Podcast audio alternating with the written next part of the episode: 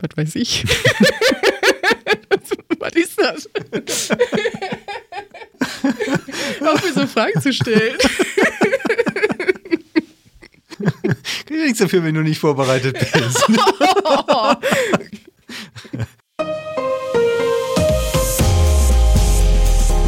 Herzlich willkommen zum Datenschutz Talk, Ihrem Podcast für die Themen Datenschutz und Informationssicherheit.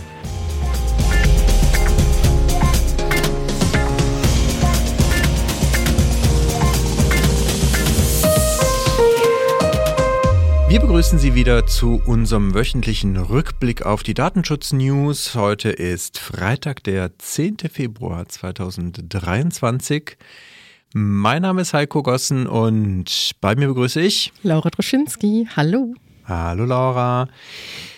Wir hatten unseren Redaktionsschluss heute um 10 Uhr, richtig? Wie immer. Wie immer, genau. Und es ist unsere erste gemeinsame Aufnahme seit Silvester, oder? Mhm. Schon ein paar Wochen her. Ja, ich hoffe, Sie erkennen uns trotzdem alle wieder.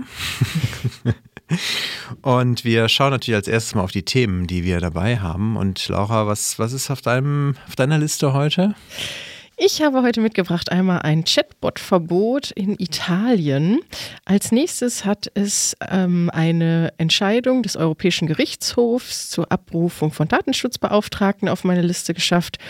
Als nächstes habe ich mitgebracht Informationen zu einer betroffenen Information, die etwas verspätet versandt worden ist nach einem Datenleck und ähm, ein Update zum Thema Videokonferenzsystem in Hessen an den Schulen dort und noch ein, ja, zwar et eine etwas ältere Entscheidung, aber aus Mitte Dezember ist diese vom Oberlandesgericht Hamm zum Thema Schmerzensgeld. Welche Themen hast du denn?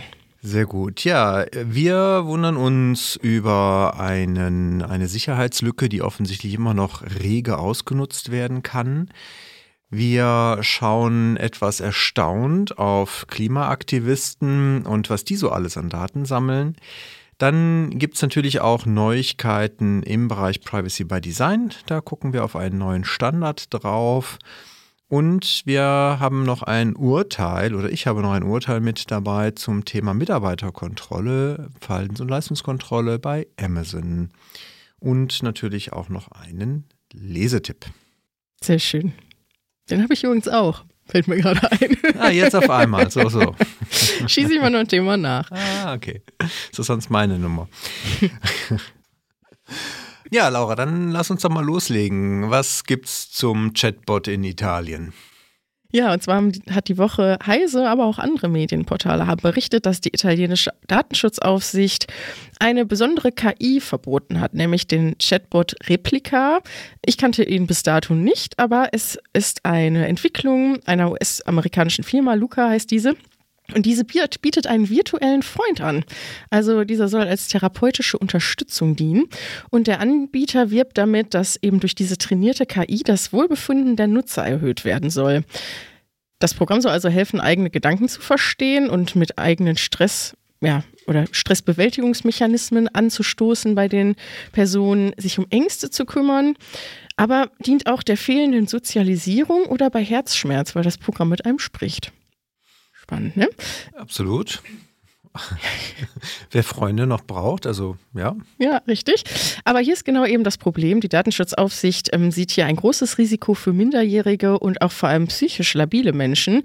Denn Tests haben hier herausgefunden, dass es auch durchaus zu negativen Auswirkungen kommen kann, wenn diese Personen nicht gefestigt sind und hier natürlich auch die Stimmung beeinflusst wird. Außerdem fehlen ähm, Regelungen zur Altersverifikation. Das heißt, Minderjährige können sich problemlos auch dort anmelden, selbst wenn sie angeben, wie jung sie sind. Ab 13 ist wohl laut des ähm, Herstellers die Nutzung mit der Einwilligung der Erziehungsberechtigten möglich. Wissen ja alle, wie das läuft. Oder halt ähm, in den App Stores, glaube ich, steht, dass die Nutzung ab 17 Jahren gestattet ist. Aber nichtsdestotrotz, selbst wenn die Minderjährigen ihr ähm, junges Alter angeben, ist der Zugang trotzdem möglich. Also der Anbieter hm, hat hier keine Hürde eingebaut, ähm, dass dann die Nutzung nicht erlaubt ist. Ebenso soll es wohl in App Stores äh, mittlerweile veröffentlichte Bewertungen geben, die auch ähm, ja, sexuell unangemessene Inhalte ähm, kritisieren innerhalb dieser App. Also noch ein Grund mehr, dass diese halt für Minderjährige auch nicht geeignet ist. Und dies alles führt nun in Gänze zum Verbot in Italien. Ähm, jetzt erstmal beinhaltet die Anordnung eine Stellungnahme durch den Anbieter, die innerhalb von 20 Tagen vorgelegt werden muss, welche Na Maßnahmen denn umgesetzt werden, um die Missstände auszuräumen. Und sonst droht auch hier ein hohes, saftiges Bußgeld, gehe ich mal von aus. Und ich bin mal gespannt, ob es vielleicht das eine oder andere Land nachzieht und dass vielleicht auch noch in anderen Bereichen dieser Chatbot äh, verboten wird.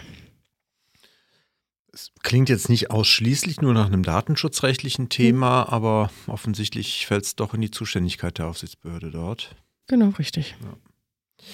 Ja, sehr, sehr spannend. Ich habe eine Meldung, und zwar das BSI warnt vor Ransomware-Angriffen auf ESXi-Server, weil auch viele Systeme in Deutschland wohl betroffen sind. Vielleicht kurz zum Hintergrund. Der ESXi-Server ist von VMware und ähm, ja, in vielen Unternehmen das Basissystem für virtuell betriebene Server. Also das heißt, es ist die Grundlage, um darauf basierend dann virtuelle Maschinen zu betreiben und dementsprechend halt auch sehr weit verbreitet. Es sind wohl laut BSI zufolge in Deutschland schon hunderte Systeme von diesem Ransomware-Angriff betroffen, weil die regionalen Schwerpunkte sich wohl auf Frankreich, USA, Deutschland und Kanada konzentrieren. Hintergrund ist die Ausnutzung einer Schwachstelle, für die es aber allerdings schon seit zwei Jahren einen Patch gibt. Also von daher ähm, sind wohl sehr viele Unternehmen und Admins da etwas hinter den aktuellen Sicherheitspatches hinterher eine Schwachstelle im OpenSLP-Service, äh, angestoßen durch einen Heap-Overflow für die Techniker unter uns äh, vielleicht dann nochmal so eine kleine Randinformation. Dadurch kann letztendlich äh, der Schadcode aus der Ferne ausgeführt werden und es werden halt dann Teile von den virtuellen Systemen verschlüsselt. Äh, interessanterweise gab es dazu ein kleines Skript, was diese teilverschlüsselten Informationen dann recht gut ausblenden konnte und man Teile der Maschinen auch wiederherstellen konnte. Haben die Angreifer aber sehr schnell darauf reagiert und verschlüsseln jetzt deutlich umfangreicher diese virtuellen Maschinen, sodass dieses Skript auch nicht mehr wirklich wirksam ist. Ja, also Lange Rede, kurzer Sinn. Nochmal die, die, der Aufruf an alle. Ähm, natürlich gerade bei solchen grund, grundlegenden Infrastruktursystemen, ohnehin natürlich äh, auch bei anderen Systemen, wirklich immer wieder die Patches zu installieren, weil ja, da tut man sich keinen Gefallen mit, ja, auch Jahre später noch irgendwie dann Opfer eines Ransomware-Angriffes oder anderer Angriffe zu werden. Ja, und wir werden ja auch nicht müde, darauf immer wieder hinzuweisen. So ist es. Und äh, ich weiß ja, dass unsere Zuhörer da natürlich sicherlich sehr gewissenhaft sind, aber als Datenschützer im Unternehmen sollte man vielleicht auch den Admin immer mal wieder daran, daran erinnern und als Datenschützer kann man da ja auch mal, mal ein kleines Audit drauf machen und mal gucken, ob es denn auch gemacht wird. Das stimmt. Ich habe als nächstes eine druckfrische Entscheidung des Europäischen Gerichtshofs mitgebracht, nämlich vom gestrigen Donnerstag, vom 9. Februar. Diese hat sich mit der Abberufung vom betrieblichen Datenschutzbeauftragten befasst und diese darf vom deutschen Gesetzgeber an strengere Voraussetzungen geknüpft werden als im EU-Recht vorgesehen. Das ergab jetzt eben, äh, dies ergab sich jetzt aus einer Vorlage des Bundesarbeitsgerichts. Und ja, die DSGVO gibt ja eben vor, dass Datenschutzbeauftragte nicht aus Gründen abberufen werden dürfen, wenn diese sich auf die Erfüllung ihrer Aufgaben beziehen. Der EuGH sieht die zulässigen Zulässigkeit jedoch jetzt doch als gegeben an, sofern die Abberufung aus wichtigem Grund nicht nur auf Basis des Verlusts der Qualifikation oder einer rechtsfähigen Amtsführung akzeptiert wird. Daneben traf der EuGH noch eine Aussage zum Artikel 38 Absatz 6 DSGVO und gab ein weiteres Beispiel für einen Interessenkonflikt des Datenschutzbeauftragten an.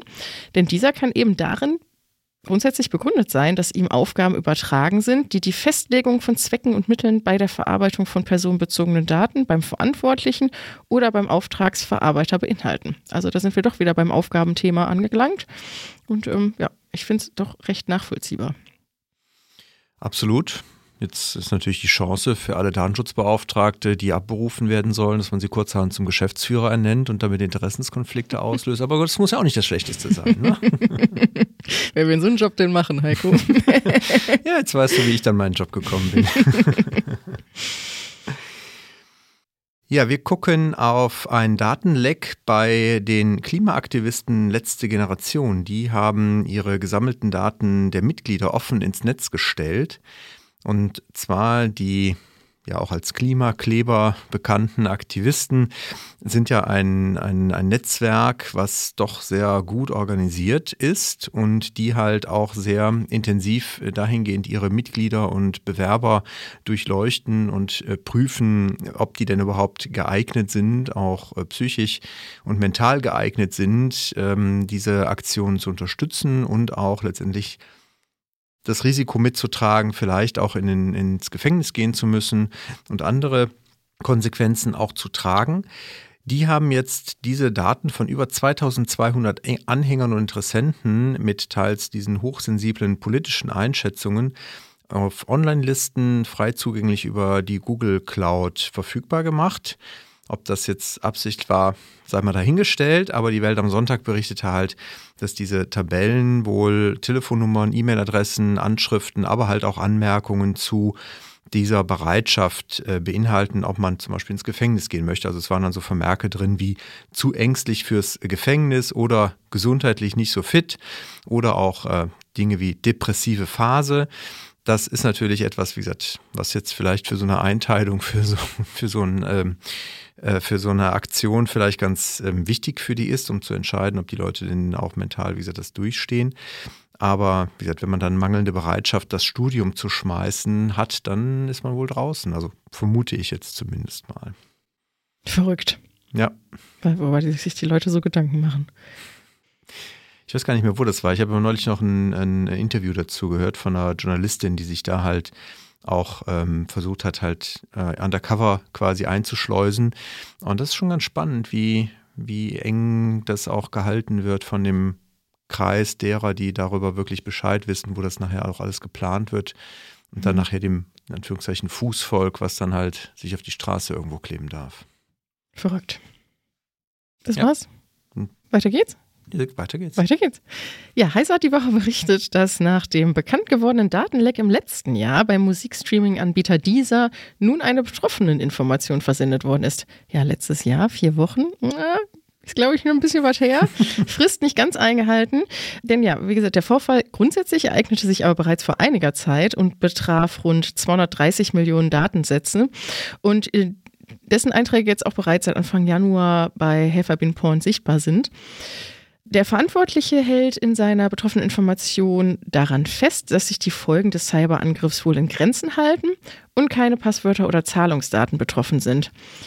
Naja, dieses in Grenzen halten, meiner Meinung nach so ein bisschen Ansichtssache bei der Masse an Daten. Ähm, und es sind ja Vorname, Nachname, Geburtsdaten und E-Mail-Adressen verloren gegangen oder wurden offengelegt.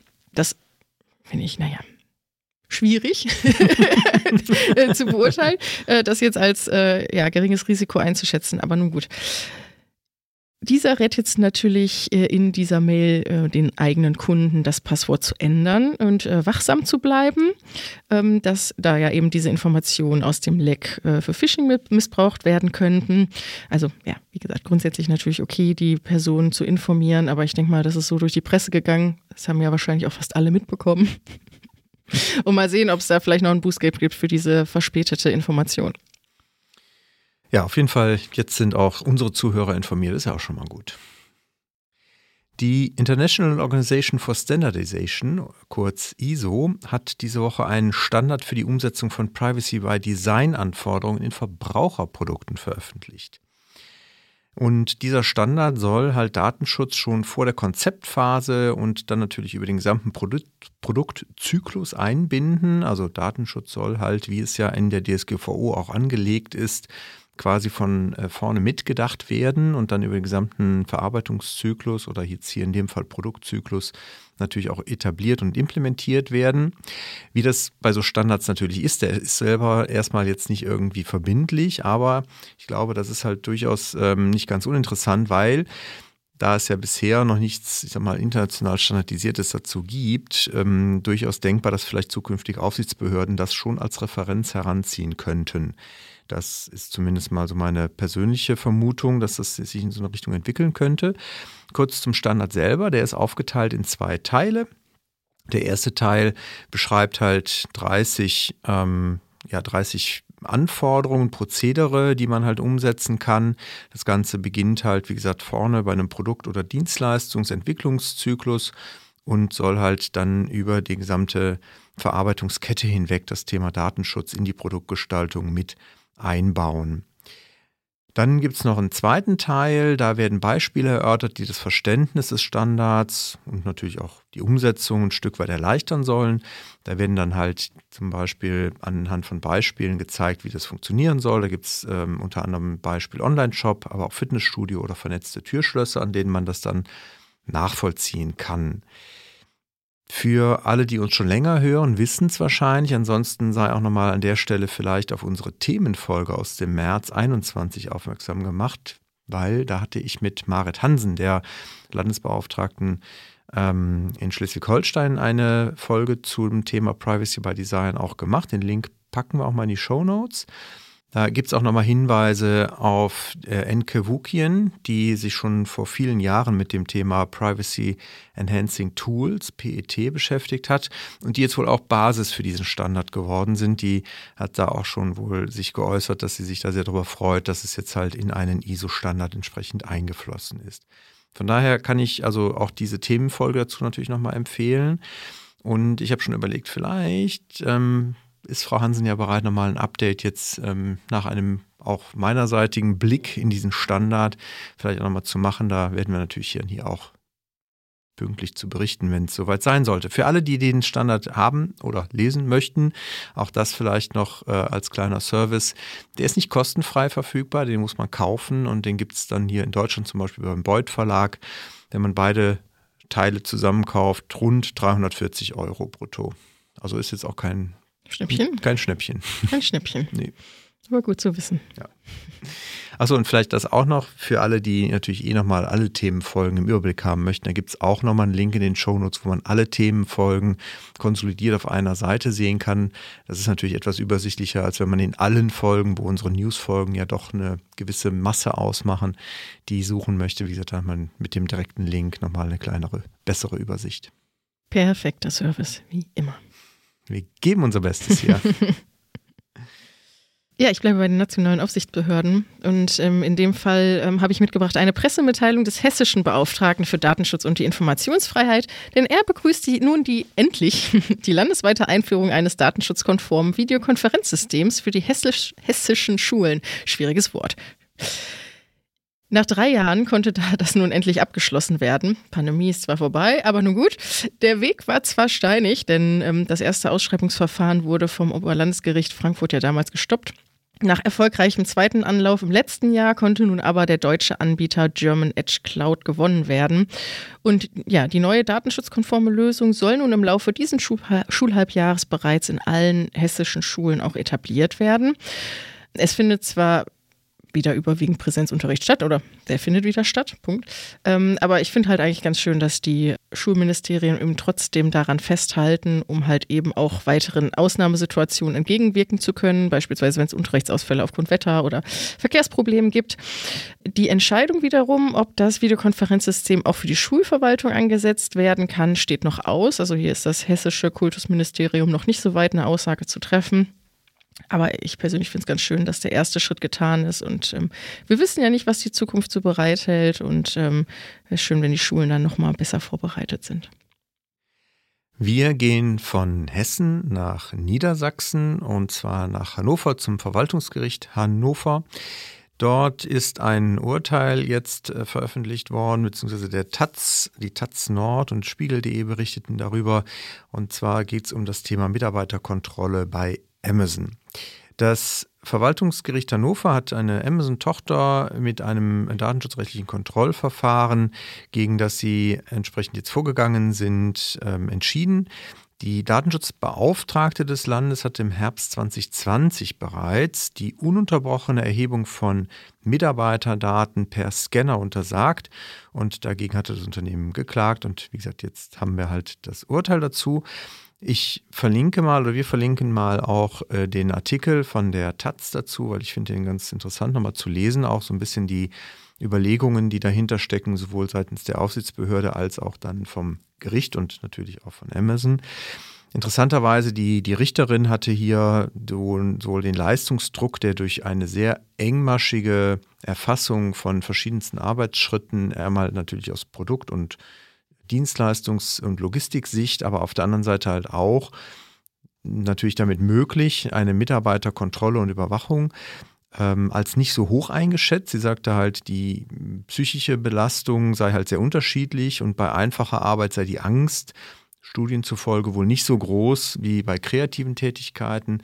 Und obwohl Amazon halt auch wohl sagt, dass sie das halt für Mitarbeitergespräche beispielsweise nutzen, sieht das Gericht hier eine Untersagung halt nicht als zweckmäßig und ähm, notwendig an. Was ich halt ganz interessant finde, ist halt, dass man hier nicht so sehr auf die Nutzung selber der Daten äh, so intensiv abgezielt hat bei der Aufsichtsbehörde, als man das untersagt hat, sondern sich wohl auf das komplette Verfahren insgesamt konzentriert hat und es dann auch in Gänze wohl untersagt hat. Wie gesagt, das wurde jetzt vom Verwaltungsgericht Hannover gekippt. Schön. schön, ja. schön für Amazon zumindest. Ja, schön für Amazon. Ich habe auch eine Entscheidung mitgebracht, ähm, einen Beschluss vom 19.12. bereits, letzten Jahres, vom Oberlandesgericht Hamm. Die haben sich nämlich noch einmal mit dem Thema Obergrenze Schmerzensgeld befasst, in dem vorliegenden Fall.